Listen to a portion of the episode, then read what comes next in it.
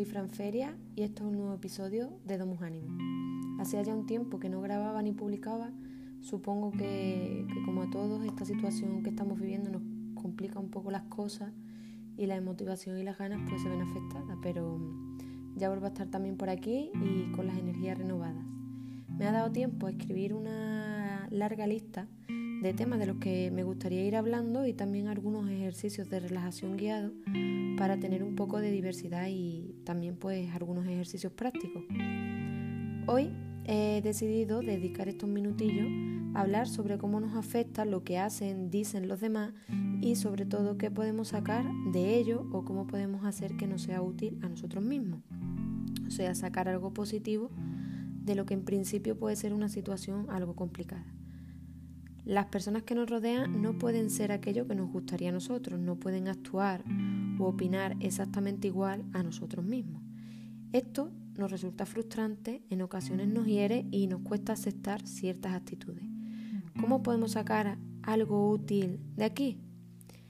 Pues dándole un poco la vuelta, cambiando la manera de enfocarlo y de analizarlo y mirándolo como que los demás no pueden ser exactamente como nos gustaría, pero sí pueden ser exactamente lo que necesitamos en este momento, lo que nos empuja a mirar hacia adentro de nosotros y descubrir lo que necesita ser trabajado, lo que necesita dedicación, aceptación, cuidados.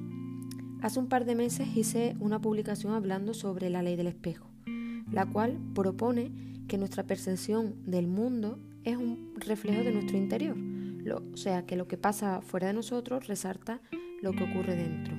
El mundo exterior actúa como si fuese un espejo, reflejando tanto nuestra luz como nuestra sombra, mostrándonos un retrato de nuestro mundo interior. Por lo que este cambio de perspectiva puede ser una forma maravillosa para conocernos un poco más a nosotros mismos. La primera ley dice que todo lo que me molesta, irrita, enfada o quiera cambiar del otro realmente también está dentro de mí. La segunda se refiere a que todo lo que me critica o juzga al otro, si me molesta o me hace daño, está reprimido dentro de mí y toca trabajarlo. La tercera habla de que si lo que el otro me critica o juzga no me afecta, es que le pertenece a él y no a mí. Y la cuarta dice que todo lo que me gusta del otro, lo que amo en él, también está dentro de mí. Pues tenemos la capacidad de reconocer nuestras cualidades en los demás. Al final podemos coger toda esta información, analizar cómo nos sentimos con las palabras y hechos de los demás y utilizar estas leyes para dejar de lado los reproches, las discusiones y la mala energía y sustituirlo por aprendizaje, autoconocimiento e incluso aceptación. Las personas que nos encontramos están condicionadas por su propia experiencia y realidad. Cada uno pues tenemos una serie de herramientas que hemos adquirido a lo largo de nuestra vida para gestionar nuestras emociones y nuestras decisiones, las cuales se encuentran condicionadas por ellas, por lo que ya hemos aprendido y por lo que ya hemos vivido. Cada persona hemos vivido una realidad distinta, por lo que publiqué también hace algunos días, es mejor no tomar nada de forma personal, sino utilizarlo para nuestro propio autodescubrimiento. Por ejemplo, pongamos que voy por la calle y me encuentro a alguien conocido que opina sobre el vestido que llevo puesto. Me dice que es un vestido feo y que no me favorece. Y claro, yo lo elegí porque me gustaba mucho y pues por eso me lo compré y me lo he puesto. Obviamente, este tipo de comentario de primera no nos va a sentar bien. Es una situación que calificaríamos como una situación incómoda y negativa.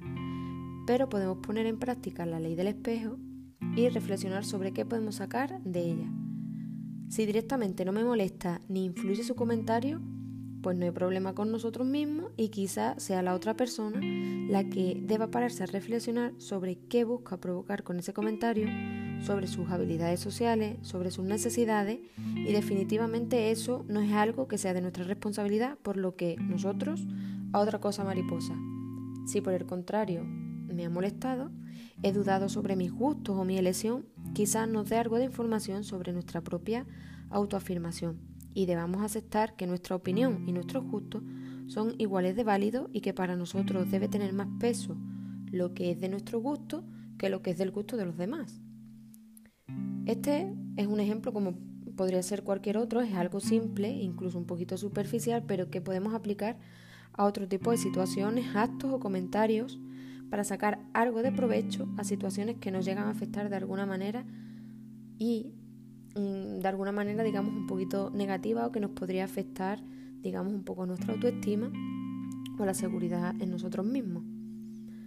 Espero que este pequeño análisis pues ayude a dar un cambio de perspectiva a vuestro favor y que sea más fácil sacar algo positivo de lo negativo. Os mando un abrazo muy fuerte, cuidaos mucho, espero que estéis todos bien, que vuestros seres queridos también y os mando eso, mucho ánimo y que pronto la situación vaya mejorando. Hasta pronto.